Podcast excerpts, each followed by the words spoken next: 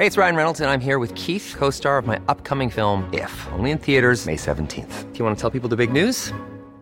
All right, I'll do it. Sign up now and you'll get unlimited for $15 a month in six months of Paramount Plus Essential Plan on us. Mintmobile.com slash switch. Upfront payment of $45 equivalent to $15 per month. Unlimited over 40 gigabytes per month. Face lower speeds. Videos at 480p. Active Mint customers by 531.24 get six months of Paramount Plus Essential Plan. Auto renews after six months. Offer ends May 31st, 2024. Separate Paramount Plus registration required. Terms and conditions apply if rated PG. Hola. Qué gusto tenerte de nuevo en Altoparlante. Ahora en Sobredosis de Cultura. Filosofía, feminismo, política, capitalismo, ciencia, democracia, derechos, universo, movimientos, minorías, leyes.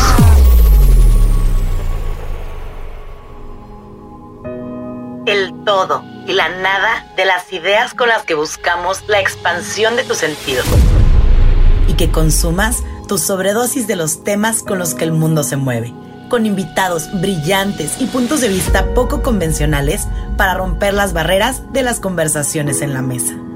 Únete a nuestro trip y abre tu mente para aprender y cuestionar, porque en este viaje vamos a incomodar a algunos, pero aprender con todos.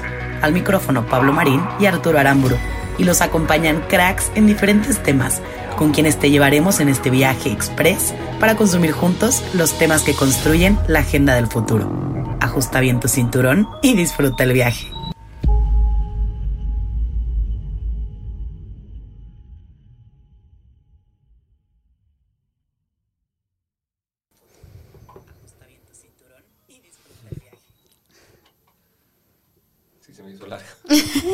Bienvenidos y bienvenidas a un episodio más de Altoparlante en esta sección que les ha fascinado, que les ha gustado muchísimo, nos han retroalimentado mucho en comentarios. Estamos felices de estar de nuevo en Sobredosis. Un episodio más con una invitada muy especial, una invitada que nos tiene muy emocionados a Pablo y a mí. Eh, por cierto, Pablo Marín, Arturo Aramburu acompañándolos como todos los lunes y jueves. Y ella es nada más y nada menos que una gran amiga, se llama Natalia Molina, es psicóloga, eh, ejerce por supuesto y iba, a empezar como, como presentación. a su corta edad nos ha mostrado. Realmente ella. Pero a mi corta edad les he mostrado. Ahorita tú te presentas tantito. Pero a mí, me fascina la manera en la que tú logras comunicar el, tema de, de, la mente, que es justo lo que creo que vamos a platicar el día de hoy. Cómo lograr analizar la mente del ser humano, compleja como puede ser, definitivamente eh, multifacética y es lo que vamos a platicar el día de hoy. Mil gracias por estar aquí con nosotros, en verdad, por aceptar la invitación. Bienvenida. Muchas gracias a ustedes. La verdad, estoy muy emocionada porque soy medio fan. O sea, debo admitirlo, sí soy muy fan. Y es bien raro de repente estarlos escuchando y de repente estar aquí es mucha presión, ahora pero. Estás de este lado. Ahora estoy de este lado y tengo mucho que decir, pero se va a decir en, en un rato. ¿Dónde te puede encontrar la gente que vaya a ver esto? Eh, me puede encontrar en arroba psicóloga Natalia Molina. Bueno, no sé si es arroba Natalia Molina, Natalia con TH o Natalia Molina C, Natalia con TH, evidentemente. Venga. Pero sí, en todas las redes sociales, en Twitter, en Instagram, quizá en TikTok, aunque no subo nada. Y digo, por supuesto decirlo, si a alguien le interesa una consulta contigo, también pueden hacerlo y eso 100%, está, está sí, en Instagram. Suelo tener mi agenda un poco apretada, pero la verdad libero espacios a cada rato, entonces para que estén al pendiente ahí. Agenda apretada, pero libero espacios para grabar este para episodio. Grabar este episodio, sí, y además no, nos, para meternos muchísimo porque porque, bueno, además vamos a empezar como parte de, lo que ya conoces. De paso, estas famosos um, productos, productos. que otra vez, y siempre lo decimos, te los puedes pasar con agüita, con tu cafecito, masticarlos. Cada, cada vez más se, genera un misticismo por parte de la gente. ¿Me tengo que tomar los dos? Sí. Uno. Te recomiendo hacerlo gradual. Yo, creo que primero uno y después el otro. Ok. Yo, sí lo hago que se disuelvan, no me disgusta el sabor, pero mm, te los puedes pasar directo, masticarlos, como sea. Hay uno rojo y hay uno azul. El rojo me parece que es como ahorita y el otro es como calmante de ok, ok, ya, ya, estás overreacting. Venga. Eh, eh, pero, pero bueno, gracias por estar aquí. Nos encanta. Creo que va a haber un chorro de, temas. Podríamos empezar a hablar sobre justo las sustancias que pueden afectar al cerebro. Yes, of course. Ah, me encanta. Y eso puede estar bien interesante, ¿no? Me fascina. Está muy bueno, ¿eh? A ver, rico. Hablando de sustancias, ¿esta sobredosis está? O sea, a mí me, interesa mucho ese tema que mencionas porque de lo poco que he leído respecto a cómo el cerebro eh, secreta ciertas sustancias de las glándulas y demás para hacernos sentir bien o mal, nuestro cerebro sigue siendo un, cerebro muy primitivo en ese sentido. O sea, a pesar de que llevamos miles de años de evolución, millones de años de evolución desde el Homo sapiens, el Homo erectus, nuestro cerebro sigue funcionando de maneras primitivas frente a estímulos. Claro. ¿No? O sea, y, por eso somos seres sumamente sexuales y estimulados sexualmente porque... Esta parte animal. La parte animal primitiva de provee y reprodúcete sigue estando vigente. Claro. ¿No? Pero sí creo que ahorita, a diferencia de hace algunos años, estamos muy estimulados con muchas cosas al mismo tiempo. Demasiado, y ese es un problema, estamos sobreestimulados y estamos tan acostumbrados a que haya como este, pues sí, sobreestimulación, que de repente te lo quitan tantito, que fue lo que pasó en la cuarentena y pum, todos... Oye, pues estoy acostumbrado a todo el tiempo gente y anuncios y música y ruido. Y de repente quédate en tu casa, en tu cuarto de dos por dos. O sea, es too much. Y sí, la verdad es que con los neurotransmisores que son nuestra droga favorita, que en realidad no son drogas, pero pues el cerebro así las percibe. Ajá, más que cualquier sustancia que nos podamos meter, la costumbre que tenemos de liberación de neurotransmisores es lo que complica todas las cosas.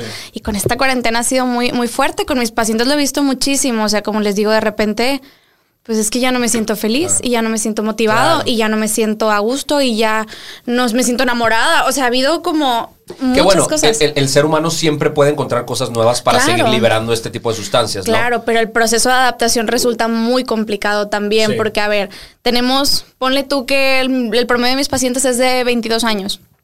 Tiene 22 años acostumbrado a esos estímulos constantemente, desde que nace hasta ahorita y de repente quítale todo. Sí que los que vas a tener los tienes que buscar tú porque es con música o con podcast o con tele o con lo que tú quieras, pero se van. Cosas instantáneas. Ajá, lo que dabas por hecho no está. Y de alguna manera también, y justo en el, en el eh, sobredosis anterior, platicábamos de cómo las redes sociales nos generan muchas de esas como drogas cerebrales 100%. instantáneas, ¿no? O sea, subes una foto y entonces la gente te empieza a dar likes, entonces en automático obtienes jugos cerebrales que te hacen sentir cierta validación y dices, oye, ok, voy bien, pero de repente no tienes los resultados que querías y entonces entras en un...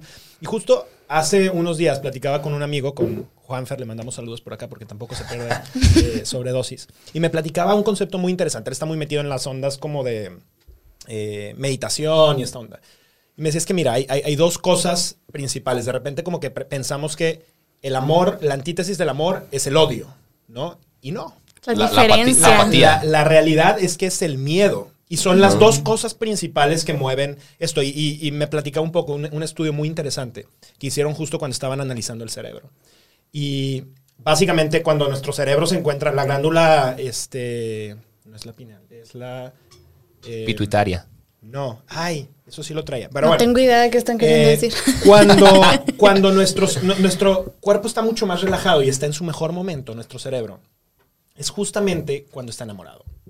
Y es cuando estamos liberando la mayor cantidad de jugos, jugos cerebrales que nos hacen sentir bien. Pero, al revés, cuando estamos llenos de miedo, es justamente cuando estamos eh, con, el, con el cuerpo mucho más tenso, mucho más tendientes a deprimirnos, etc. Claro. Y es como muy interesante como esta parte como... Eh, normalmente nosotros creemos que el odio es ese Y no, justamente es este, este, este, sentido en el que el cuerpo se pone en, un nivel de... Defensa, casi. Y luego, eh, eh, el otro día leía un estudio, justo cuando nos metemos a temas ya más como de la depresión, ¿no? La ansiedad, es justamente un estado de miedo prolongado por, lo menos así lo, explicaban, ¿no? Igual tú corrígeme si estoy diciendo pura estupidez. Sí, sí, sí. Y es que es, ah, o sea, es complicado. Yo no estoy segura de que sea el miedo, porque aún en el miedo hay demasiados neurotransmisores y está la adrenalina. Y hay ahí como quiera, ajá, está todo ahí latente. La oxitocina es la del estrés, ¿no? ah, no, es cortisol. Sí, cortisol eh, es el del estrés. La oxitocina es, la de enamoras. Estás enamorado, estás feliz, estás junto con la dopamina, y con la. Sí. también es del ejercicio, ¿no? Serotonina, sí. Y.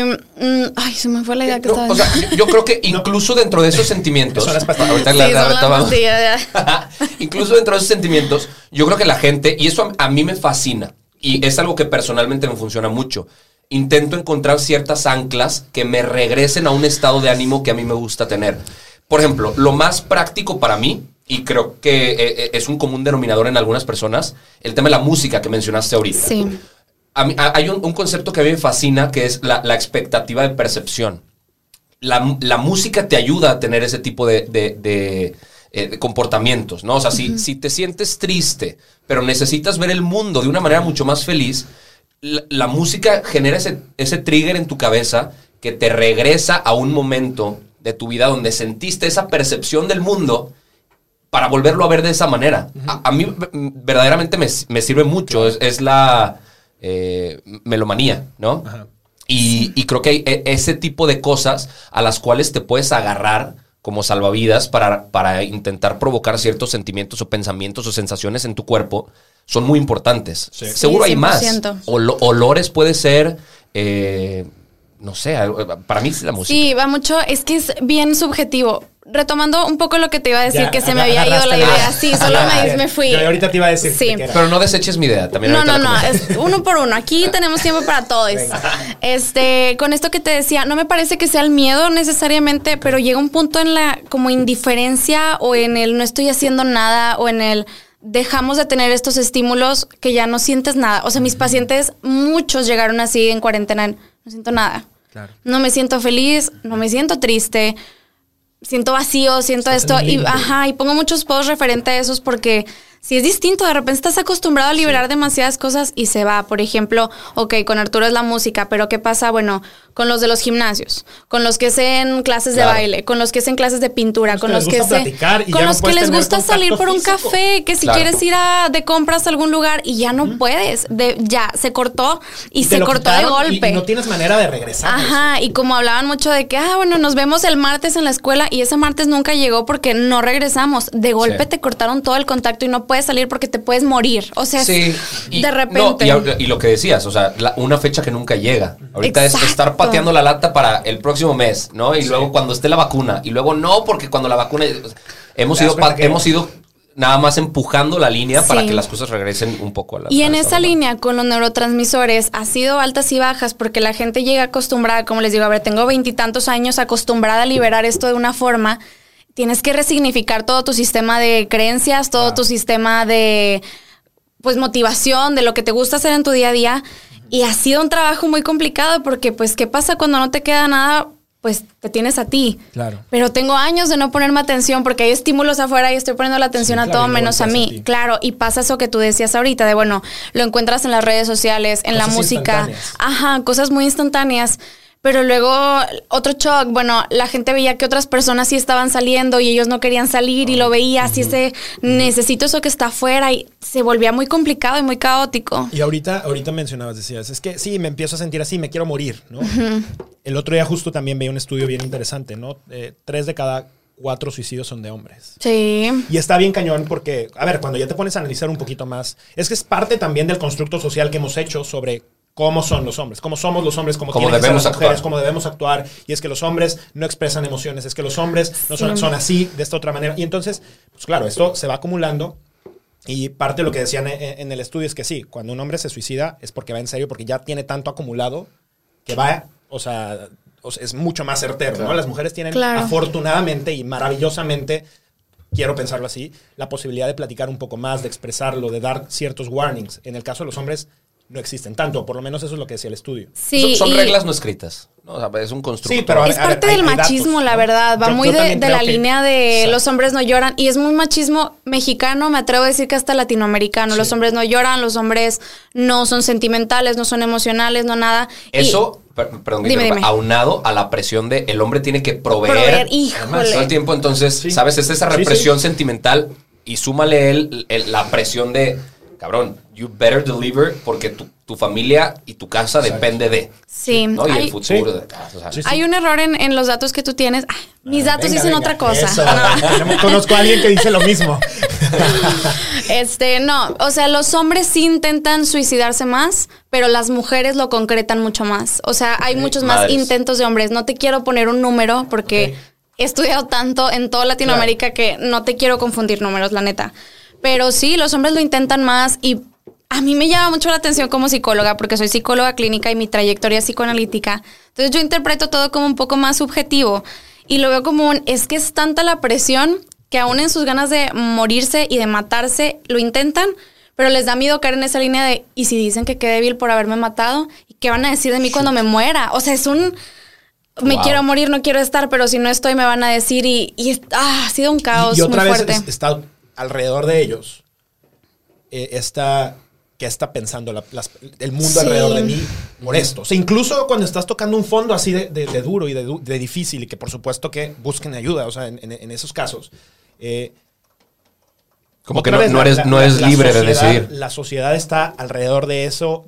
¿Cuánto, ¿Cuánta presión tenemos alrededor? Muchísima, porque también estamos muy acostumbrados y acostumbradas a vivir con base en la expectativa de los demás. Sí. O sea, yo tengo que cumplir con las expectativas de otros y vamos a poner bajita la mano. Los niños, tengo que cumplir con las expectativas de mis papás. En la carrera, tengo que cumplir con las expectativas de la escuela. Que si la presión y me voy a meter en todo, que si la presión de las prácticas en la UANL, que tienes que entrarle rápido a las cosas, que si la presión de cultura emprendedora del TEC, oye, pues soy bien extrovertido, soy bien introvertido y se me complica y... Y pareciera que unas cosas están mal y otras están bien. y así no funciona, claro. Ciertos, ciertos comportamientos como si eso fuera lo que debemos hacer todos. Sí, y así se envuelve todo, porque, ok, estoy acostumbrado a tener que cumplir con la expectativa ajena y de repente nadie espera nada de mí más que me encierra en mi casa. Madre santa. ¿Cómo? o sea, te despersonalizas. Totalmente. Se te cae toda la estructura de, y bueno, ¿y ahora en qué creo y ahora en qué no? Y, por ejemplo, quizá voy a cambiar de tema un poco radicalmente, pero eh, creo, que tiene un punto de relación. Todos estos sentimientos, todos estos pensamientos y sensaciones que tienen las personas. Ahorita lo que tú decías, mis pacientes, lo único que me dijeron es, no siento nada, siento vacío. ¿Cómo eso, a, mí me, llama mucho la atención, cómo se puede traducir en, en algo físico? ¿No? Porque al principio son, son pensamientos, pero después puede ser dolor físico, o sea, o, ese, ese sentido de, estar abrumado y que te sientes chiquito y apachurrado. Es tu cerebro jugando con tus músculos, de cierta forma, pero al final también todos le podemos poner nombres diferentes, ¿no? Y lo que tú le llamas ansiedad, yo lo puedo sentir en el, en el pecho y tú lo puedes sentir en las, en las manos, quizá. Eh, ¿Cómo se O sea, sé que intentamos no hacer tantas preguntas aquí, pero me, interesa el punto de vista de un, de un experto que estudia eso. ¿Cómo el cerebro se conecta con el cuerpo para traducir lo que sentimos en, nuestros corazones, si lo quieres poner así, para sentirlo en nuestros cuerpos? O sea, ah. me parece muy interesante el tema. Acá en psicoanálisis, ¿qué es lo que me voy a limitar un poco a hablar? Porque no quiero meterme a temas de neuro que no, no conozco tan bien. Este, o sea, sí los conozco, pero yo voy a hablar de lo que me gusta. Este, acá le llamamos psicosomatizaciones. Cuando hay una frase de Freud que dice lo que la mente no habla, el cuerpo lo dice. De alguna forma. El síntoma siempre tiene que salir. El inconsciente es bien sutil, pero no va a descansar hasta ser escuchado. Entonces, o es o con palabras o te lo actúo. Entonces, eh, vaya, iba mucho con esta típica línea de, ah, bueno, te empieza a doler la garganta. Y mi psicóloga a mí siempre me decía, bueno, ¿qué, te queda? ¿Qué, ¿Qué, no dijiste? Y yo, los dolores en las rodillas son de los papás. Sí, a mí yo sí somatizo muy fuerte en, la espalda y luego digo, pues sí, estoy cargando con muchos pacientes y con mis problemas y con los de mis amigos y estoy, pues sí, obviamente me va a doler. Y entonces la gente está que no siente nada, como tú decías, pues de repente solo es un vacío de, se empiezan a, a disociar un poco de su cuerpo. Tenía pacientes que decían, me veo en el espejo y no me gusto. No sé quién soy, o sea, no, ah. no siento que eso que estoy viendo soy yo. No estoy conectada conmigo, no, o sea, estás fuera. Entonces, de ahí se va mucho la línea de gente que también empieza a tener cutting en los brazos o en las piernas o en donde quieras. Necesito sentir algo, claro, de cortarse. Ajá. ¿Qué, es, ¿Eso es como para llamar la atención? ¿Es, es como, como, como No, no, no, para nada. O sea, es al final pues cada paciente y cada persona tiene sus razones distintas para hacerlo, ajá, y hay algunos que es para sentir algo, hay algunos que es como para distraer, porque si te está doliendo aquí lo de adentro no duele tanto y he visto muchas razones por las cuales la gente lo hace, definitivamente no lo, no buscan llamar la atención, buscan como conectar consigo y es muy fuerte, muy complicado, pero pero sí, la gente está buscando formas de sentirse y algunos lo encuentran con la música y algunos lo encuentran con el alcohol y algunos lo encuentran con bailar y algunos lo encuentran con dormir y otros en trabajo y estar todo el día como en friega y pues no. Ahora, específicamente, y ahorita que hablabas justo como de las emociones, a mí me gusta mucho la programación neurolingüística y como que he estudiado parte de eso, sé que es, es una rama diferente, etcétera, el tema de la hipnosis y tal, lo estudié durante tres años y cacho y de manera como completamente por mi parte autodidacta, ¿no? Y me, gusta mucho, la parte que más me gusta de la programación neurolingüística es cómo justo a las emociones se, procura no etiquetarlas. Porque lo que yo no siento, etiquetarlas. no etiquetarlas. Y es un poco como lo que ahorita decías, ¿no? Y por eso me acordé. O sea, quizá el miedo para Pablo es una presión en el pecho que tiene un color gris y que me hace sentirme de tal manera y que incluso le puedes, ya, ya si te metes un poco más, le puedes poner un olor, le puedes poner como ya más, más, características, ¿no? Pero quizá para ti es un vacío en el estómago que se siente y es como color negro y me hace, y el amor se siente diferente y la ansiedad y si empezamos, y ya que te pones a hacer toda una estructura de emociones, en realidad te das cuenta que las emociones es algo que aprendimos porque les quisimos poner un título y un nombre, pero finalmente son una mezcla de jugos cerebrales que nuestro que causa reacciones físicas. manda y nos hace, exacto, reacciones físicas y hay quien acumula el estrés en los hombros, hay quien aprieta los dientes y entonces claro. Eh, está muy cañón como hemos querido etiquetar lo que sentimos y categorizar y decir, es que lo que sientes es miedo, pues es que ¿Qué más da si es miedo? Esa es solamente una etiqueta. Eh, me siento de esta manera y los, las características físicas como me siento me están generando este tipo de condiciones, ¿no? Claro, sí, sí, sí. Y esa es eh, parte de la programación neurolingüística y pues es una de las ramas de la psicología porque hay de todo. o sea, sí, aquí hay para todos porque cada quien siente de formas distintas. Por ejemplo, acá en psicoanálisis sí lo nombramos porque es un la gente se pierde de es que siento cosas, pero ¿qué es? Vamos a nombrarlo. Esto es amor, esto es miedo, esto es angustia. Y tú lo sientes así, tú lo sientes de esta forma y alguien lo va a sentir diferente. Pero cuando le pones un nombre, con base en la teoría eh, más inclinada de psicoanálisis, lo puedes ver. No podemos modificar lo que no entendemos. Entonces lo aprendes a reconocer de, ah, bueno, siento estas cosas, ok, pero es miedo, ok, ¿cómo soy con el miedo? ¿Qué hago con este miedo? Lo veo a los ojos y lo proceso. Entonces, acá sí buscamos nombrarlo un poco más, eh, pero porque lo materializa. Es mucho más fácil trabajar con algo de que, ah, bueno, pues esto es miedo, entonces aquí voy a moldear el miedo, vámonos. pero sí, me, hace completo sentido. Y de hecho, hay, hay, también una, una idea, ¿no? Que dicen, lo que no tiene nombre no existe.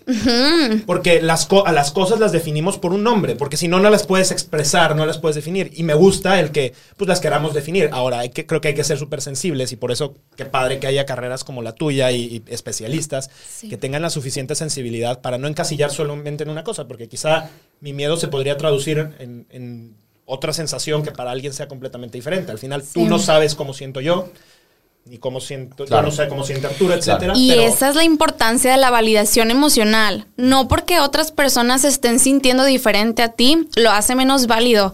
Ayer platicaba con mi mamá y me asusté mucho porque la estaba escuchando hacerse gaslight a ella misma, pero en una versión de niña. de... Cuenta un poquito qué es el gaslight, porque ah, seguramente. se me hace muy interesante ese concepto. Es todo un término increíble. Que hemos platicado mucho que creo, puta, yo tengo un conflicto con ese, con ese, con ese tema porque siento que aplica de muchas maneras. Pero, muchas, bueno. sí. El gaslight es una forma, sí, es una forma de invalidación emocional. Es, eh, vaya, el gaslight clásico nace de esta persona, no, le, no me sé los nombres, la verdad, lo siento.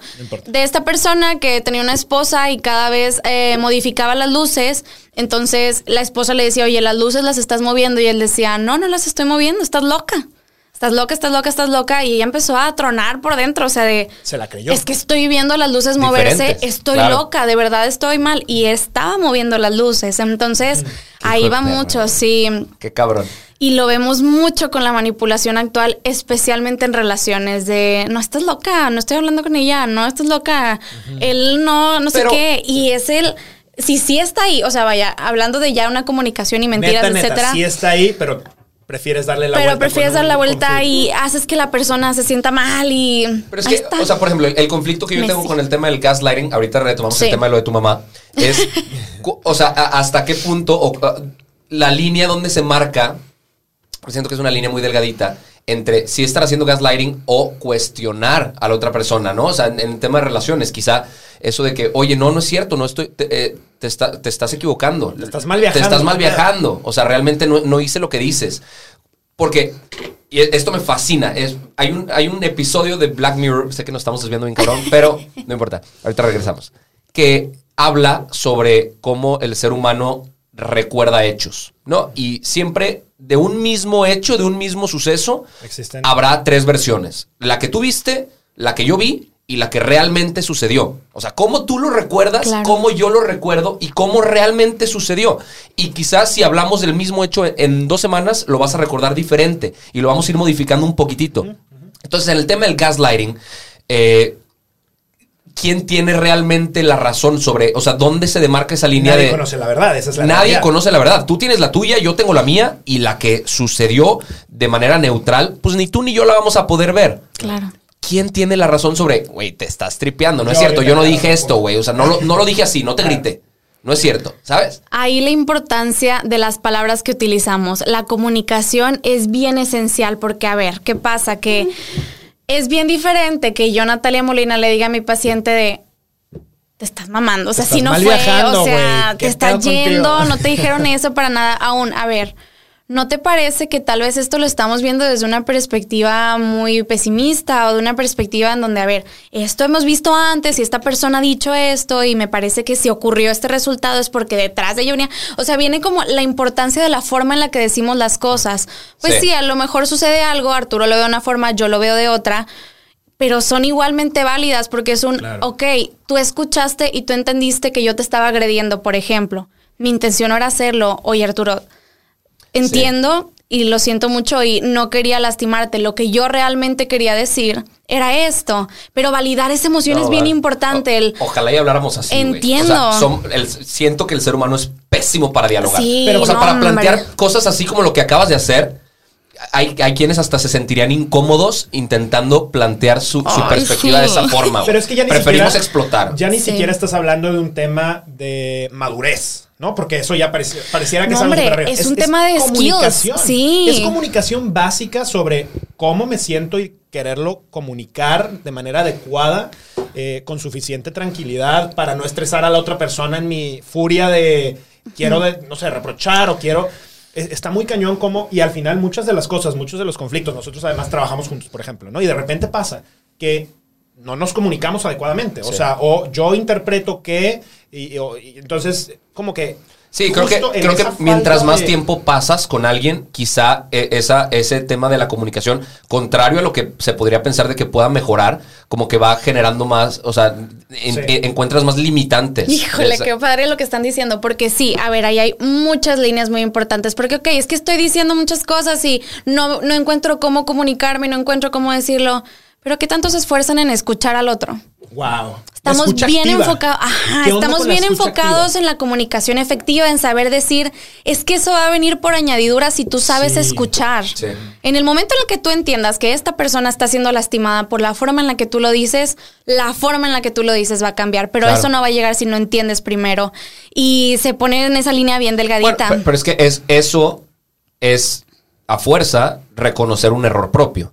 O sea, eh, eh, el, aprender a escuchar eso, y de hecho es lo que dice tu funda, que, ahorita nos enseñaste.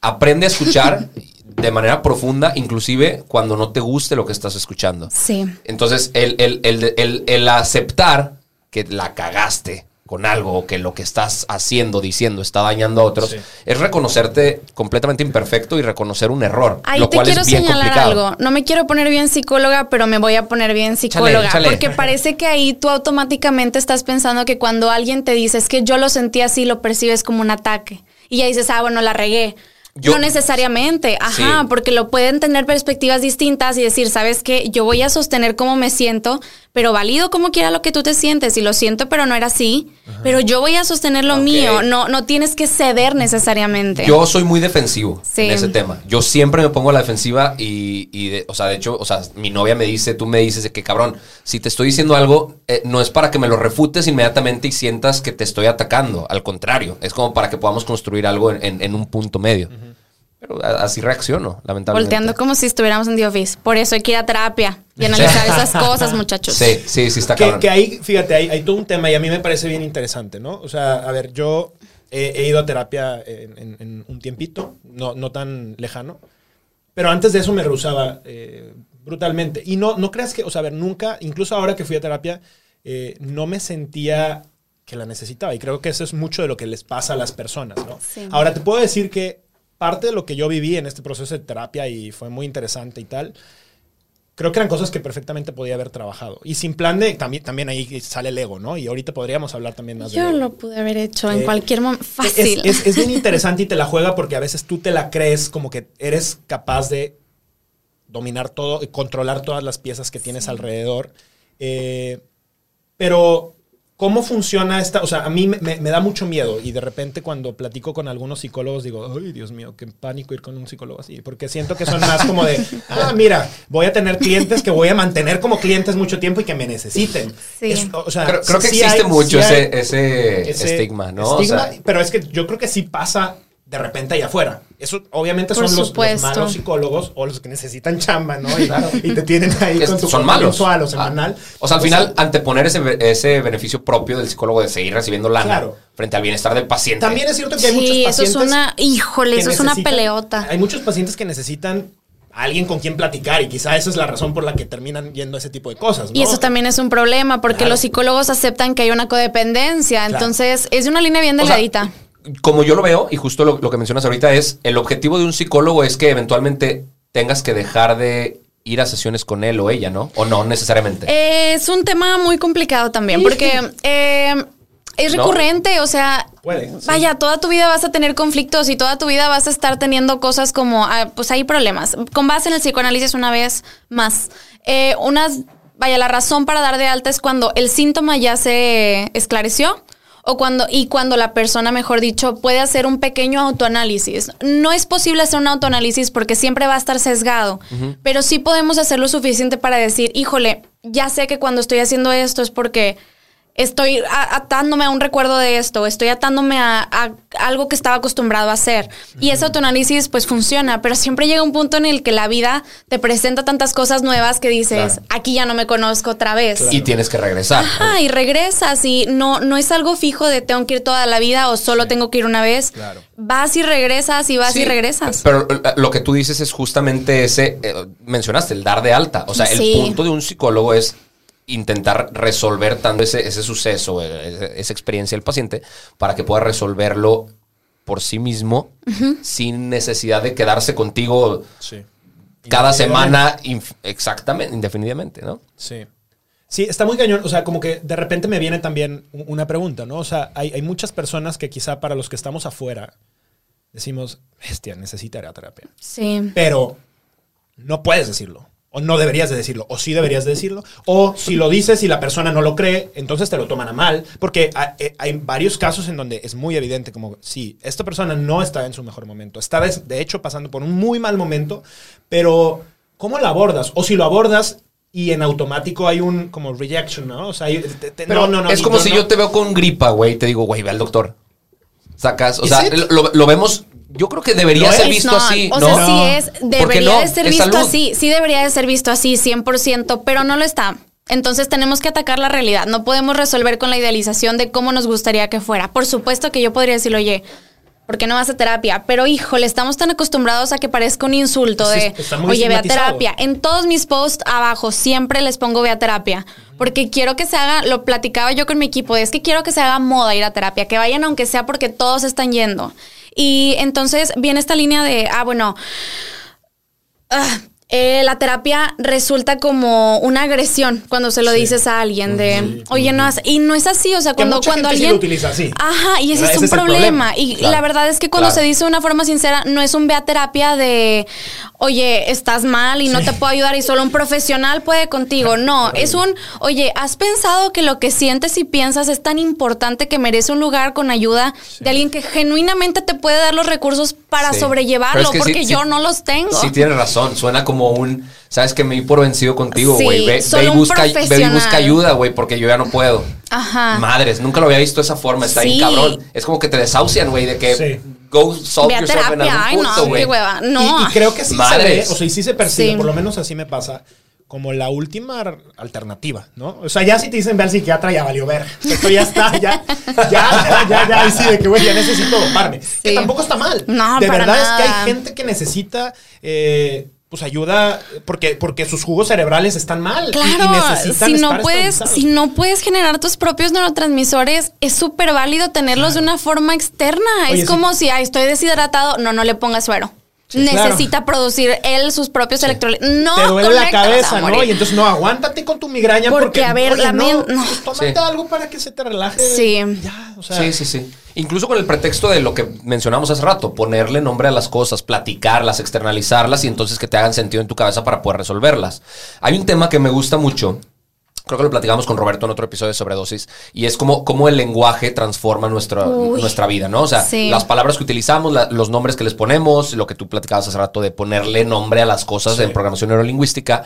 Y, y ayer, justo preparándome para este episodio, me metí a leer un poquito sobre cómo el idioma en el que pensamos cambia la manera en la que actuamos. 100%. Y, encontré un estudio que se me hizo bien chingón, que, que decía que si tú piensas y hablas en tu lengua materna, eh, eres mucho más susceptible, eh, susceptible a, pensar y actuar emocionalmente, no lógicamente. Entonces, si, si cambias... Ok, a otro idioma. A otro idioma. segundo idioma o lo que sea. O sea, si, si empiezas a pensar en inglés o a estructurar tus ideas en inglés, entonces lo haces, lo haces de una manera mucho más lógica, no tanto de una manera eh, emocional. Más cerebro izquierdo. Claro. Puede ser, y me, parece chingoncísimo. Es que ahí, ahí entran muchas estructuras distintas del cerebro, porque por ejemplo, esto que dices de, bueno, la lengua materna y lenguas que aprendiste después, también importa mucho cuándo aprendiste esas nuevas lenguas, porque por ejemplo, pues sí, una lengua materna obviamente va a ser emocional. Primero chingate el nombre, lengua materna, o sea, ya que sea algo materno, ya ahí sabemos que va a haber issues. Pero a ver, sí. Oye, nos falta tu mamá que nos ve. Sí, sí, sí. Ahorita regresa mi mamá, mi mamá siempre regresa a las y conversaciones. Y los issues paternales y maternales, ya lo voy a apuntar aquí, güey. Este, con, eh, con esta lengua materna, a ver, el cerebro registra ante situaciones desconocidas lo que conoce. Entonces, si tú aprendes tu lengua. ¿Cómo estuvo? Pues, ¿Cómo estuvo? ¿El, cerebro? El cerebro registra para situaciones eh, ¿Desconocidas? lo que ya conoce. O sea, a ver, si yo empiezo a ver que los carros empiezan a dar vuelta en la avenida porque se están chocando, pues ¿qué voy a pensar? Ah, pues voy a chocar yo también, porque lo que yo conozco es que no voy a alcanzar a frenar y empiezas a dar Iba a tirar mi café. Pues, y empiezas a dar vueltas también y te asustas y, y, empiezas este susto, aunque no choques. Pero tu cerebro ya dijo, vas a chocar, porque eso es lo que conoces. Entonces, así pasa con todo. Bueno, me está dando ansiedad esta situación. ¿Por qué? Porque todas las veces anteriores lo viviste de cierta forma. A lo mejor ya sabes que hay este estímulo, ese estímulo-respuesta. Es como Pablo con los perros. O sea, ah, ocurre este suceso y ya sé que sigue. Y empiezas a salivar y empiezas a sentir. Eso es un poco los traumas, ¿no? También, sí, sí, 100%. O sea, que una mujer diga que fuck men, los hombres son así, así, asado, es porque los hombres la han tratado de esa forma. No necesariamente. También, muchas veces somos unos pendejos recurrentes, güey. O sea, esa es la realidad. Sí, bueno, pero en su cabeza la próxima vez que se le acerque un hombre a intentar hacer un movimiento. ¿Por qué? Pues es que puede ser, ¿no? Bien delicado. Es que es válido, pero por cuestiones culturales me parece que el ejemplo no es ad hoc a lo que estamos eh, uniendo porque, pues sí, a ver. Güey, me mama que está de manera polite diciéndome, no es cierto lo que estás diciendo. A ver, es que es bien diferente. Matan a 11 mujeres mexicanas al día. o sea, es como, pues ya les tengo miedo, evidentemente. Sí, ¿no? Que, No me refería en ese sentido. Es que, entiendo el punto. Ajá. ok, retracto lo que dije, pero no me refería en ese sentido. Me refería más en un sentido de, de quizá, pongámoslo al revés, un hombre que piensa que las mujeres eh, lo, invitan a, salir y después lo desechan rápidamente, ¿no? Nada más, nada más juegan con sus sentimientos. Entonces, probablemente la próxima mujer que conozca, su, su trauma del pasado lo va a hacer pensar que va a suceder exactamente lo mismo, ¿no? O sea, la expectativa de que la realidad se repita. Claro. Y ahí hay muchas cosas envueltas de, bueno, pues vea. Corregí lo que dije. Sí, sí, sí. sí. Saliste libre. Igual te van a tirar hate en redes sociales. No, importa. Aquí entendemos que, que, se intentó decir algo que se malinterpretó. Ajá. Este, pero no. Eh, vaya, sí, pero por ejemplo, ahí, pues ve a terapia porque a ver eh, qué está pasando ahí. ¿Por qué eliges mujeres así? Porque eliges situaciones en las que te pones ahí. Entonces, por ejemplo, ahorita estoy haciendo una certificación en psicotraumatología, que es pues la psicología del trauma, en general en específico. Y como les digo, pues hay este estímulo previo y pues estamos acostumbrados a eso, a que hay señales y alerta, como cualquier animal, que era lo que empezábamos a hablar, fue lo primero que dijimos. Y pues nada, así ha pasado con todo y más en esta cuarentena de, ah, bueno, hay una alerta de un virus, todos están muriendo, va a morir yo también. Oye, sobre eso que ahorita hablabas, justo esas estimulaciones, o sea, a mí me parece bien interesante porque, por lo menos lo que a mí me tocó ver como en, la parte de programación neurolingüística, estamos los tres cerebros, ¿no? O sea, el reptiliano, que es el más primitivo, que es el de supervivencia, de que se va a caer, siempre creo que me voy a morir y entonces en automático libero adrenalina para poder reaccionar en el momento en el que me asusto, ¿no? Después está el límbico, que es el que es un poquito más emocional y reactivo, y después está el córtex prefrontal, ¿no? El neocórtex, que, es como el último cerebro, el más, más moderno y que el que nos diferencia, se supone, de los animales, ¿no? Sí. ¿Cómo, cómo funciona? O sea, ¿qué tal tanto, eh, qué tan diferentes a los animales en realidad somos, o sea, qué tan evolucionados estamos con respecto a los animales y parte de esa evolución tiene que ver con el ego, o sea, con cómo nosotros nos construimos a nosotros mismos y cómo nos vemos a nosotros. No sé, me gustaría hablar un poco sobre el ego, porque creo que también eso juega un rol bien cañón, para bien y para mal. O sea, el ego puede ser tu propio enemigo, que es tu propia persona. hay, hay, un dato ahí muy interesante que, definitivamente, o sea, creo que eh, entiendo por dónde va tu idea y se dice, ¿va? Y los estudios revelan que eh, el, Homo erectus, a diferencia del Homo sapiens, tenía un cerebro mucho más desarrollado. El Homo erectus tenía posibilidades de ser una especie más avanzada, mm, eh, con un funcionamiento cognitivo mucho mejor y más desarrollado. Pero eran menos que los Homo sapiens. Entonces hubo un tiempo en el que coexistieron y estos cabrones dominaron la especie de acá y la extinguieron. y era básicamente porque sabían por ego trabajar en, equipo. En, equipo y en comunidad, ¿no?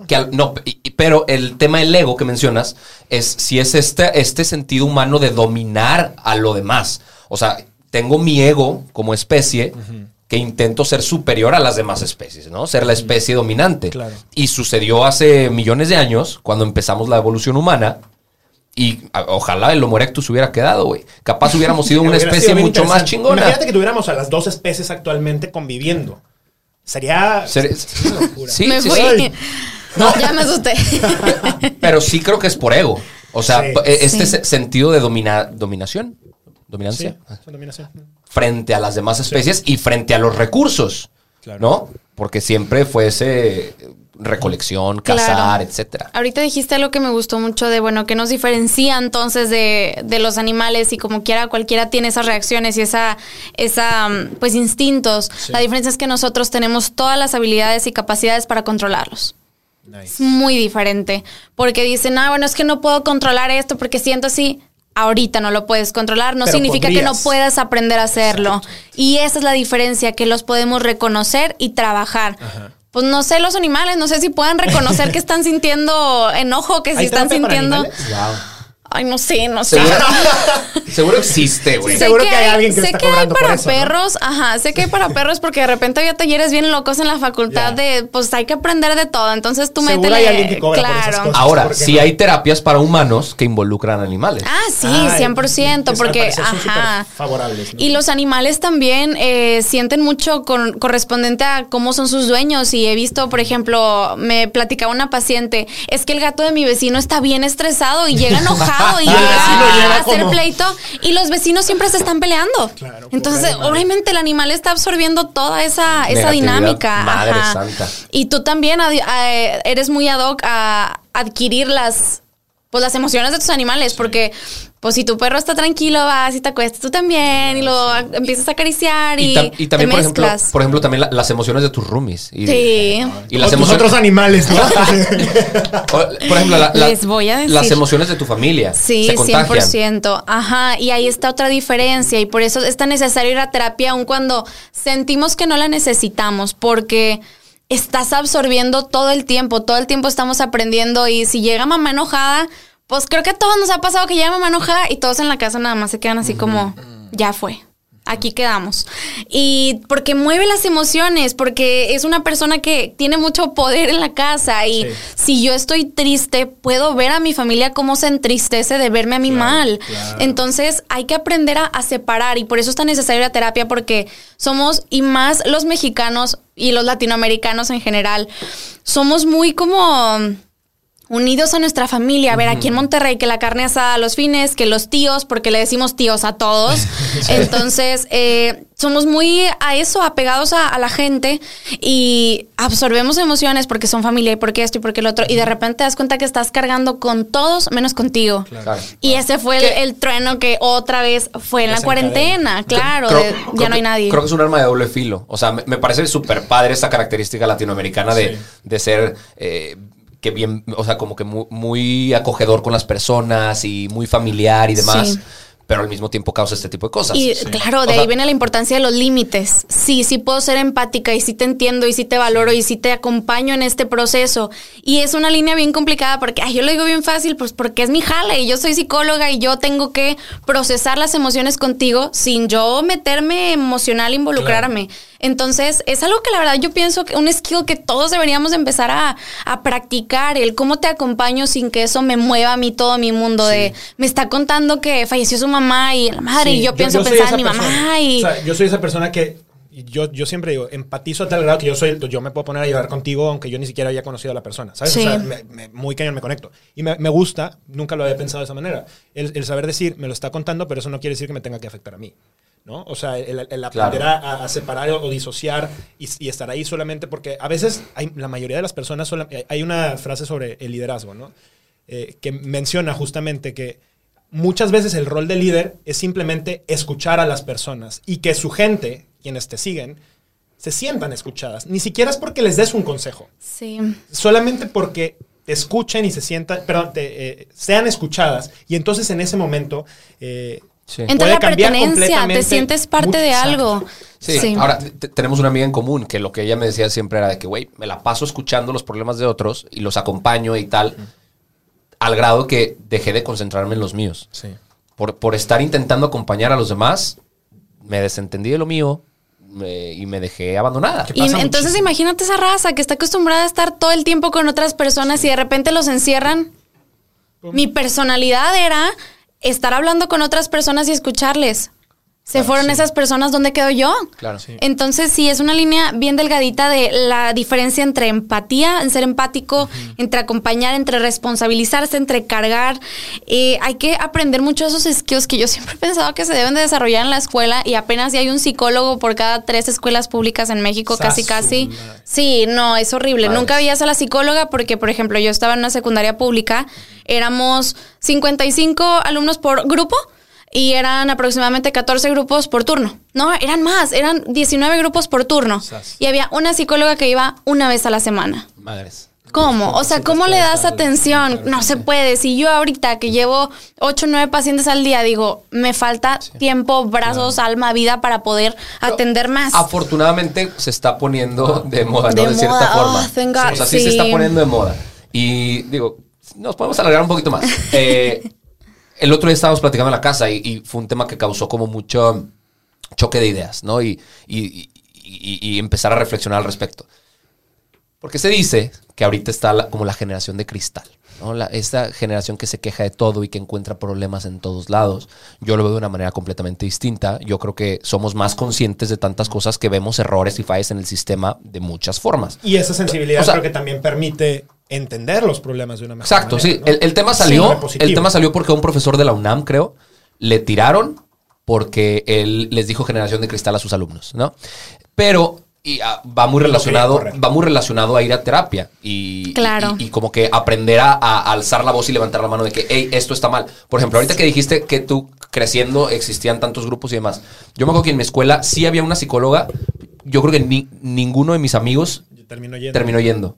Aunque sí estaba, porque nadie, o sea, puede ser el constructo de que estaba visto medio raro. En la universidad también había, nunca En la universidad también había y, nunca fue. Nunca fuimos. Eh, quizá era, er, er, era, visto medio raro, pero como que nadie sentía la necesidad de. Y yo me pongo a pensar en la época de, mi papá o de, mis abuelos.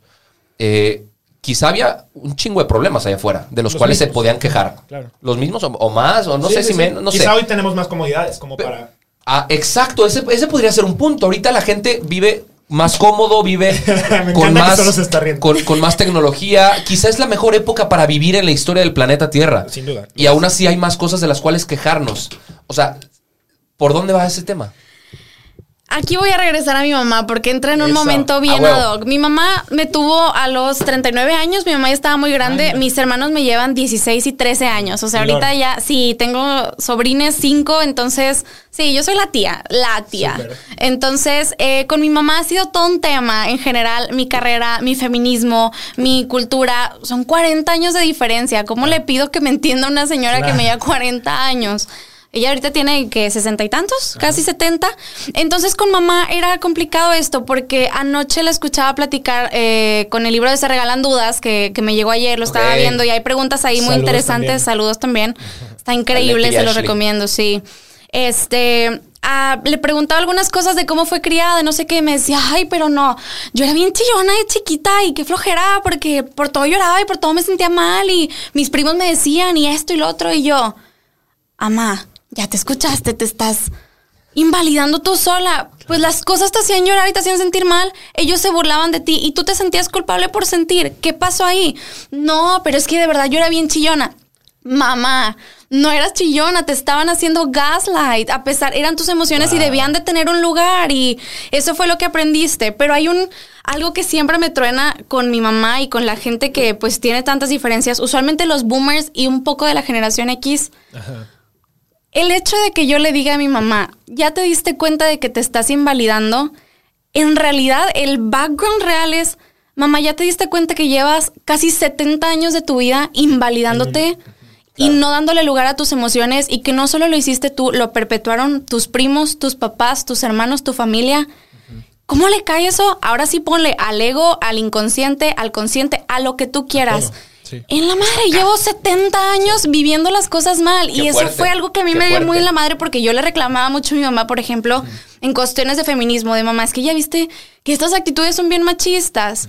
A ver, cuando yo le decía a su mamá, a mí se me olvidaba que no solo le estaba diciendo, es que tú lo hiciste, y llevas 60 años haciéndolo. Es un. Es que qué impotencia. Mamá, llevas 60 años viviéndolo y ni siquiera te habías dado cuenta que llevas 60 años siendo violentada en muchas cosas. Y esa empatía, entonces Imagínate, yo en mi intento de ser empática con esta generación que nos llama generación de cristal es un, es que si ellos aceptan que todo esto estaba mal, quiere decir que llevan 70 años, la más de la mitad de su vida. Y que nunca lo cambiaron. O sea, ¿sabes? Y e, más que Esa generación jamás intentó cambiarlo. Ajá, y más que nunca lo cambiaron es un pues es que yo estaba viviendo esa violencia y yo pude haber hecho diferente y pude haber sido más feliz y pude haber peleado por mis hijos y pude haber hecho esto, pero no sabía que podía. pero fíjate, ahí que miedo, o sea, algo, una de las actitudes que siento que a mí, a mí me da mucho miedo que en algún momento me pegue si no me dé cuenta, es el vivir como víctima, ¿no? Sí. Porque siento que, eh, o sea, hay una gran diferencia entre sentirte, sentirte víctima constante, que hay muchas personas que deciden, o bueno, no deciden, tal vez no conscientemente, pero la, la vida los lleva a sentirse víctimas de todo lo que está alrededor versus el, sentir como, ok, es un factor que está allá afuera que me está afectando. Claro. Pero eso no quiere decir que sea víctima. Lo puedo cambiar, lo puedo trabajar, lo puedo ver. O sea, ahí hay toda una diferencia eh, muy fuerte. Ahora, ahorita que mencionabas justo eso y, y, que nos metemos un poquito al tema de la cultura, a mí me pasa mucho que cuando viajas al extranjero y y terminas viendo sobre todo a países más como nórdicos, más este, escandinavos, etcétera, Estados Unidos, incluso Canadá, y ves de repente a los homeless, ¿no? A, estas, a las personas sin casa, que indigentes, que están en la calle, abandonados, y de repente te pones a hacer la asociación y dices, oye, en México, en realidad es que vemos muy pocos indigentes. Y creo yo que en buena medida es parte de... vemos pocos indigentes en la situación en la que están los homeless. A ver, los homeless en Estados Unidos, por ejemplo, son personas que están locas, en la calle viviendo mm. en su pedo.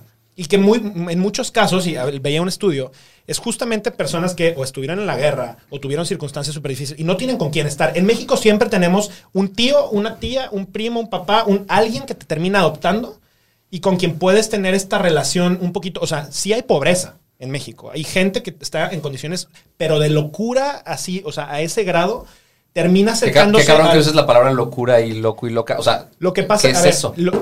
es, en, términos. Es la forma coloquial, es que se vale porque eh, así como la.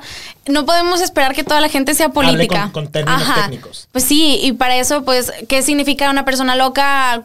Eh, culturalmente, la cultura pop es esta persona que no está completamente en sus sentidos, en muchas cosas y bla, bla, bla. O sea, o sea, en, ese, en ese sentido, una persona indigente, un homeless en Estados Unidos, estos que van con el carrito así, como que... Sí, claro. ¿Cómo le llamarías? Pues persona homeless. Pues sí, pero, pero vamos, tiene una condición diferente a una persona solamente pobre que está aquí pidiendo dinero y que no está en ese, en ese sentido. O sea, siento que el, factor familia, el factor cultural, y lo veo mucho en América Latina, nos ha permitido, nos ha salvado de que estas personas que podían haber caído en, en, esta locura o en esta soledad vacía que termina en drogas y muchísimas otras cosas, eh, de alguna manera los rescatamos y los acogemos. No sé claro, en despersonalizarte y lo ves como, pues sí, si lo pones así, pues los homeless son personas un poco más individuales y aquí, bueno, pues sí, por ejemplo, las caravanas de migrantes, pues sí, son personas eh, con mucho menos recursos y que están buscando una mejor vida, pero van todos en bola, o sea, si uno se cae, se desmaya, va a haber ahí mucha gente que le va a decir, a ver, ven, no, yo te ayudo, carga y yo tengo comida y te comparto y es muy diferente y, y es muy cultural, entonces Súmale eso, por ejemplo, lo que hablábamos ahorita, pues es cultural también esto del gaslight y de toda la, generación de cristal y todo lo que se nos señala, porque pues al final de cuentas estamos hechos eh, en la estructura de tú no lloras, tú no puedes, tú no dices y tienes que proveer aparte y como que eres el hombre y como que ella gana más que tú y lo hemos ido perpetuando en un montón de cosas, pero es muy cultural también porque esto no pasa en muchos lugares y en otros lugares no pasa lo que pasa aquí y digo, no, aquí no pasa lo que pasa allá, pero pues nada, sí va mucho en la línea de, de pues la invalidación emocional y, si nos dicen generación de cristal me parece que precisamente solo hay que dejarlo de lado porque no es a mí, es a lo que represento. O sea, cuando a mí me están diciendo eres de cristal, eres bien sensible, ay, no sé qué, pues no soy yo, es lo que yo le estoy representando a esa persona y pasa lo mismo con los pacientes que me dicen, es que no me parece, no soy yo. No me conocen a mí, es lo que yo les estoy representando. Y así pasa con absolutamente todo, con, a ver, las personas que, ay, feminazi, y estos términos horribles. Entonces, pues es que no soy yo, es lo que yo te represento. Y yo te represento que en cualquier momento todas las mujeres de tu vida pueden decirte, oye, llevas años maltratándome mal y te quita esa estructura de poder y nunca somos nosotros, siempre es lo que significamos para el otro y pues ahí va toda esta estructura cultural y hay que tener cuidado con esa empatía solamente. Totalmente. Oigan, pues... Se nos fue, se nos fue, corrimos. Se nos fue el tiempo. Se nos fue el tiempo. Eh, en verdad, mil gracias por acompañarnos. Gracias a ustedes. Ojalá podamos tener una segunda edición de esto, porque creo que la plática da, quieran, sí. da, para muchas horas más, eh, muchos otros temas respecto a la mente que tenemos que hablar. Eh, ¿Dónde te pueden encontrar nuevamente? Me pueden encontrar en Instagram como arroba Molina, sic de psicóloga, Natalia con TH, o como Natalia Molina C con TH en cualquiera de mis redes. Ahí me escriben, ahí nos peleamos, ahí lo que ustedes quieran, pero ahí estamos. Y pues, nada, sí, Muchísimas gracias por el tiempo. Gracias a todos los que nos están viendo. Realmente, si yo pudiera dejar algo en la mesa después de esta conversación es, nunca estás solo, ¿no? Y siempre puedes pedir ayuda. Y vayan a este, terapia, por favor, de verdad, vayan a terapia. Es una reconciliación, no es un conflicto, no es pelearte, no es confrontarte, es poder verte a los ojos y hacer algo por ti. No son culpas, es poder tomarte de la mano y decir, ok, estoy haciendo las paces con quien soy, con quien puedo ser. Qué chingón. Muchísimas gracias. Con eso nos despedimos. Gracias a todos por haber escuchado este episodio de Sobredosis. Hablamos sobre la mente, hablamos sobre psicología, hablamos sobre comportamientos. Felices de haber terminado esta conversación. Bueno, no de terminarla, no. Mil gracias y recomiéndanos con quien más quieras. Nos vemos todos los lunes y todos los jueves. Y de repente, algunos miércoles en este programa. ¿Cómo? ¿Tan rápido? Pero si apenas me estaba haciendo efecto la dosis de conocimiento. Bueno, está bien, sin llorar. Regresaremos pronto con más sobredosis del mundo y te esperamos todos los lunes y jueves en Alto Parlante con una dosis de política. Hey, it's Danny Pellegrino from Everything Iconic. Ready to upgrade your style game without blowing your budget? Check out Quince. They've got all the good stuff, shirts and polos, activewear and fine leather goods, all at 50 to 80% less than other high-end brands. And the best part? They're all about safe, ethical, and responsible manufacturing. Get that luxury vibe without the luxury price tag. Hit up quince.com slash upgrade for free shipping and 365 day returns on your next order. That's quince.com slash upgrade.